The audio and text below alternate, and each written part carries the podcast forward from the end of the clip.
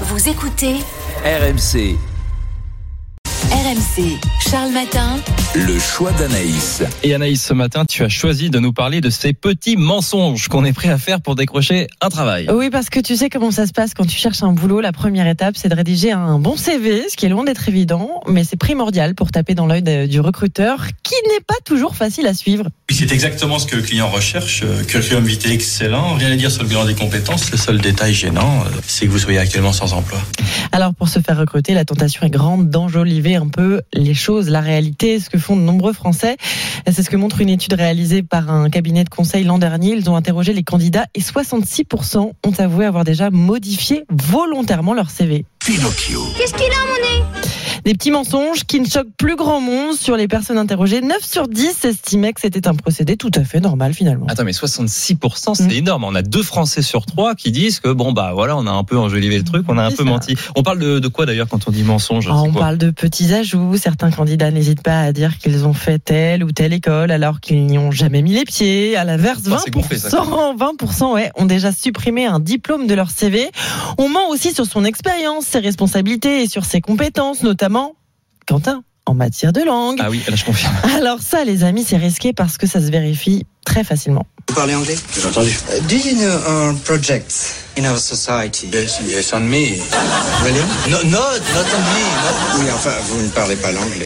Mais bon, en effet, on l'a tous déjà fait. Anglais lu, écrit, parlé, Quentin Ah non, non, pas du tout. Euh, lu un peu, parlé euh, moyen. Non, en vrai, mais c'est une, Mais, mais, une mais, mais, t'étais bilingue sur ton CV, je suis sûre. Allez, vas-y. Non, non, non, mais tu sais, j'avais mis une formulation un peu alambiquée, type euh, à même de faire euh, de- des reportages, je sais plus ce que j'ai mis en, En en anglais. anglais, en espagnol, et je crois que j'ai même eu le culot de mettre en italien. Ah bon J'aurais adoré voir tes reportages en italien, Quentin.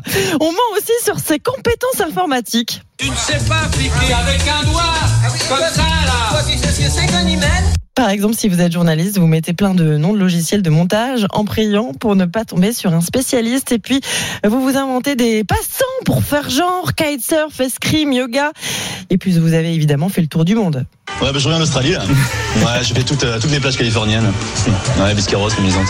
Enfin, plus sérieusement, certains mentent sur leur identité, nom, prénom, origine, pour ne pas être discriminés parce que les discriminations à l'embauche, c'est encore une réalité. Oui, et ça c'est un, un vrai sujet qui est euh, nettement moins marrant. Euh, Qu'est-ce qu'on risque? Qu'est-ce qu'on risque quand on ment sur son CV Ça c'est une vraie question qui va intéresser tout le monde. Vous risquez gros si vous êtes un véritable escroc, si vous n'avez pas du tout les compétences, Ah ouais mais aussi si votre mensonge a eu une influence déterminante sur la décision de vous prendre. Exemple, si vous êtes commercial et que vous candidatez pour vendre des fenêtres et que vous avez écrit que vous faites ça depuis 10 ans chez un concurrent, alors qu'en fait, vous vendiez des maillots de bain, ça c'est un gros mensonge qui peut motiver un licenciement.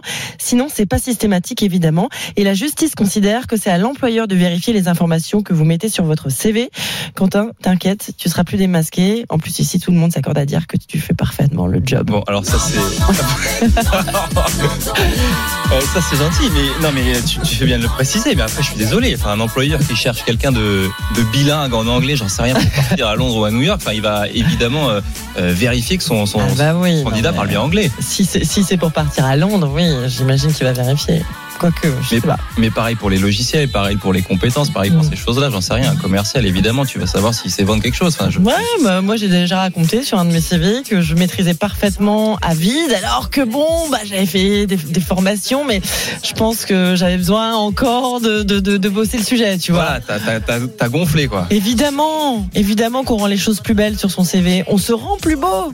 Oui. mais c'est normal. Ça ne, ça- ça ne coûte rien. Bon, euh, sujet intéressant ce matin, les euh, mensonges sur euh, sur les euh, CV. Euh, on peut en parler, tiens, si vous voulez, au, au 32 16. Est-ce que vous avez déjà menti sur votre CV Vous pouvez nous raconter aussi sur l'application euh, Direct Studio.